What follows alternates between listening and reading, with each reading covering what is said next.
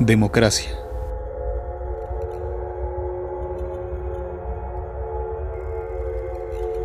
La finca se hallaba en las afueras de la Ciudad de México, una propiedad de ingentes dimensiones. El propietario, un rico empresario que domina los negocios de diversos ramos por medio de monopolios, la corrupción y el asesinato.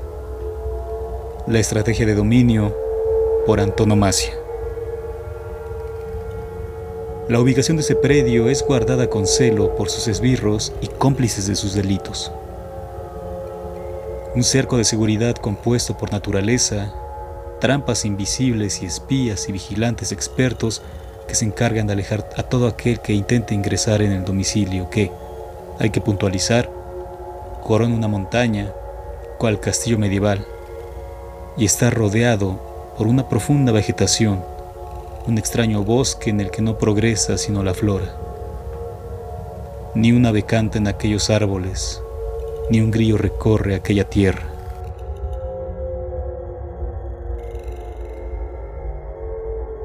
Allí fueron el presidente electo y dos de sus secretarios, el de Economía y el de Gobierno, que viajan escoltados por dos camionetas blindadas y ocho agentes del Estado Mayor Presidencial.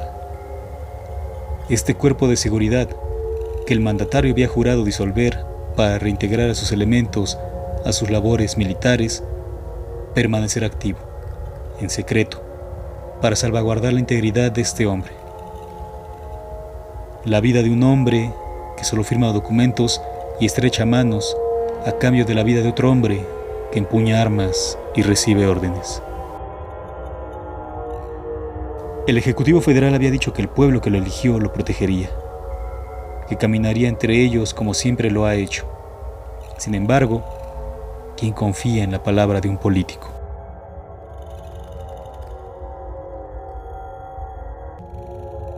Llegaron a la finca, guiados por un par de esbirros del empresario, pues incluso para el presidente la ubicación del predio era un secreto, como si fuera la casa de cualquier desheredado, vagabundo limosnero de tantos que habitan el país y votaron por el nuevo mandatario.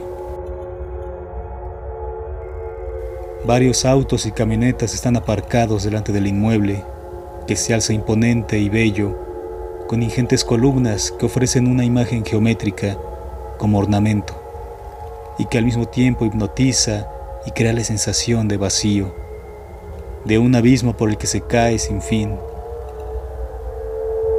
sus enormes y negros cristales proyectan el reflejo distorsionado de quien se mira en ellos. Según el ángulo, la decrepitud se acentúa y el resultado es el terror o la náusea. Aquello no es una mansión, como se acostumbra a pensar la imagen del hogar de un millonario, sino un edificio al mismo tiempo grotesco y hermoso, posmoderno. Solo el presidente y sus íntimos ingresaron. Los guardaespaldas permanecieron fuera, acompañados de la soledad y el silencio que gobierna la finca, en la que persiste la sensación de vacío, de la nada, y a veces las voces se pierden su trayecto al receptor y la charla se olvida. No hay más diálogo. Dentro, la casa se revela pulcra y en exceso iluminada. Sus grandes y blancos muros reflejan la luz por todas partes. Se diría que se camina a través de espacio vacío, espacio sin esquinas, sin techo, espacio sin fin. Los hombres avanzan lento, midiendo sus pasos, pues no aprecian el piso sino un profundo abismo luminoso, siempre guiados por uno de los hombres del empresario que caminaba delante de la comitiva sin decir nada.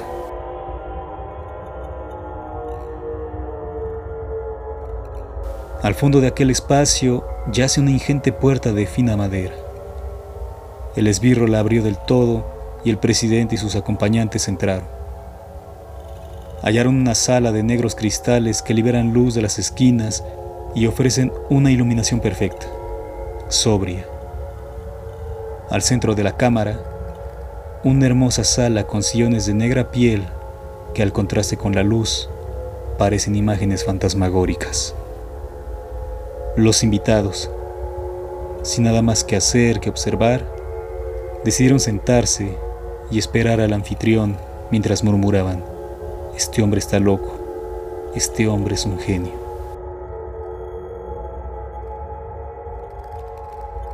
Poco tiempo después la puerta se abrió y por ella ingresaron tres de los grandes empresarios que dominan la economía del país.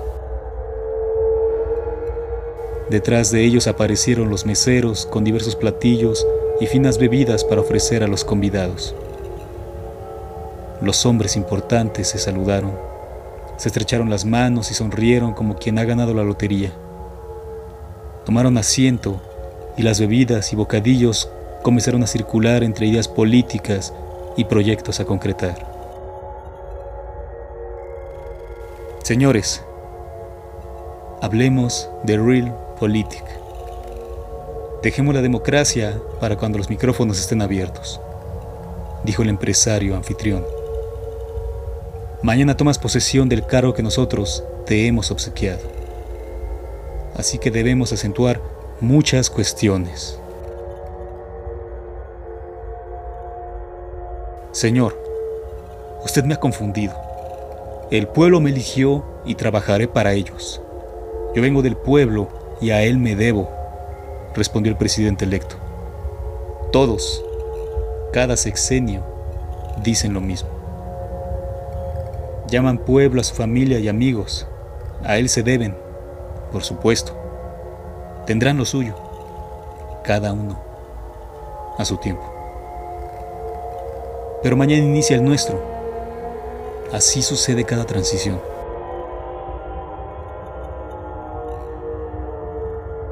Su plan de gobierno no es suyo, es nuestro. Infiltramos su círculo de poder y su círculo de confianza y diseñamos cada uno de sus discursos y establecimos cada uno de sus proyectos, los cuales, según el desarrollo de su gobierno, modificaremos para que sean funcionales a nuestras dinámicas y resultados, dijo el anfitrión. Cada fin de sexenio es lo mismo. Cada imbécil que gana un escaño en el poder piensa que lo merece, que lo obtuvo gracias a sus contactos y triquiñuelas. Se creen dueños del mundo, pero no son dueños ni de sí mismos. Todos los del pueblo y bla, bla, bla. Ustedes, la clase política, per se, olvidan al pueblo. Nosotros no. Nosotros creamos el sufrimiento por medio de ustedes los enfermos de poder, los locos, los desquiciados, y enfermamos a eso que tú llamas el pueblo. Mantenemos las clases sociales, como las llaman los tontos. Decidimos cómo deben vivir para que su sufrimiento sea perpetuo y alimentarnos de ello, dijo otro de los empresarios. Por eso están aquí ustedes, los hombres importantes del gobierno, el resto solo son idiotas. Hoy vamos a determinar cuáles deben ser las primeras acciones cuando tomes protesta del ejercicio más inútil de la humanidad. Así que no me digas que vienes del pueblo cuando has gastado millones de pesos en tu campaña. En el lenguaje humano, a eso le llamarían amoral, inmoral, contradictorio. Para nosotros solo es diversión. Invertimos y siempre ganamos.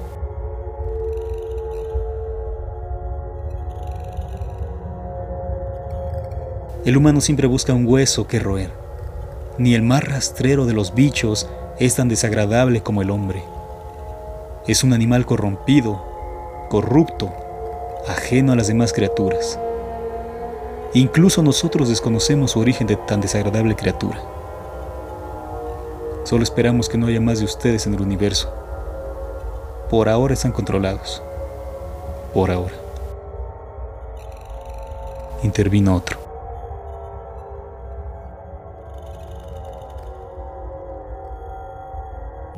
Uno de los puntos a tratar es la sobrepoblación de ustedes, bichos. Hemos elaborado un plan a nivel global para reducir su población. El planeta está enfermo de ustedes. Son tantos que no podemos fagocitarlos. Y así como ustedes se creen dueños de todo, nosotros haremos lo propio y eliminaremos a millones de ustedes. Los hemos dejado reproducir tanto que toda la Tierra está contaminada, apuntó el anfitrión.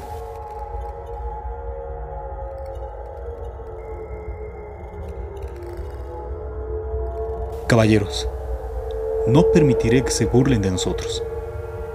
Y lo primero que haré será reclamar el pago de los miles de millones que deben a Hacienda. Lo prometí en mi campaña y lo haré efectivo. El dinero recaudado será para los pobres, retó el presidente electo. Señor, creo que debemos retirarnos, dijo el virtual secretario de Gobernación.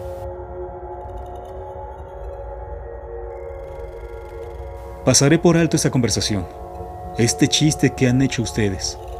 No hablaré a los medios acerca de esa reunión, pero apuraré los procesos para que paguen todo lo que deben, afirmó el Ejecutivo. Los invitados se pusieron de pie, con intención de retirarse.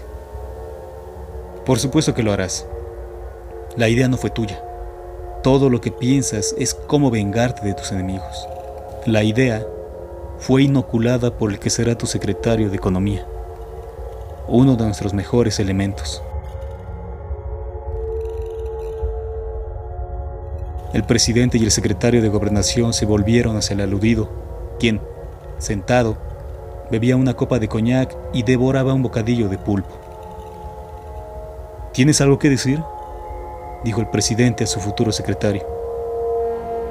El pulpo es mi platillo favorito después de los humanos, respondió. Ya veo que estás de acuerdo con esta broma. ¿De qué se trata todo esto?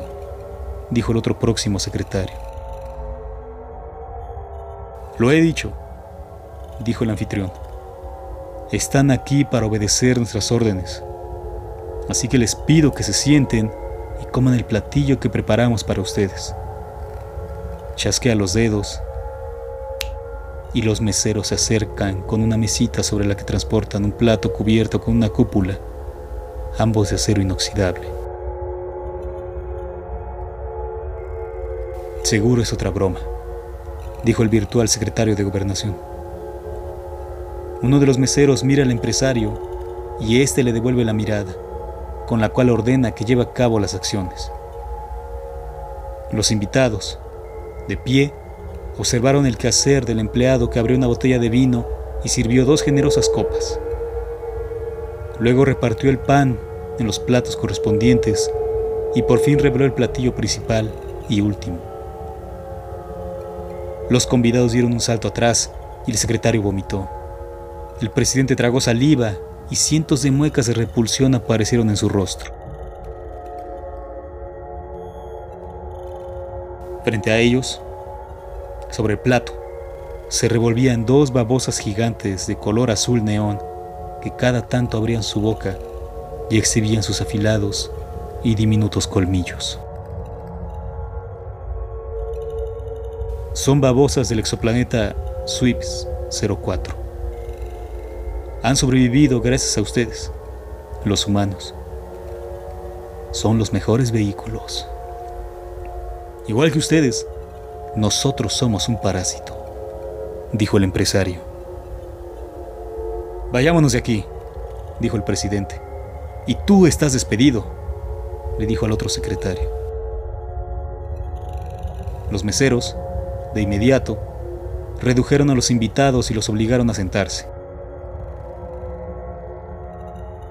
Les abrieron la boca y acercaron las babosas hasta ellos. Los moluscos, lentos, se abrieron paso entre la lengua y los dientes hasta perderse en el interior. Las víctimas se convulsionaron, se orinaron y defecaron. Luego quedaron inmóviles sobre el sillón. Se diría que habían muerto. De súbito, el presidente despertó. Sacudió la cabeza y miró por todas partes. Luego fijó su atención en los empresarios, tosió y eructó. Entonces señaló las copas que habían servido para los invitados, que en realidad era sangre para las babosas. El platillo no eran ellas, sino los humanos. Y pidió que le dejasen enjuagar la boca con un poco de vino.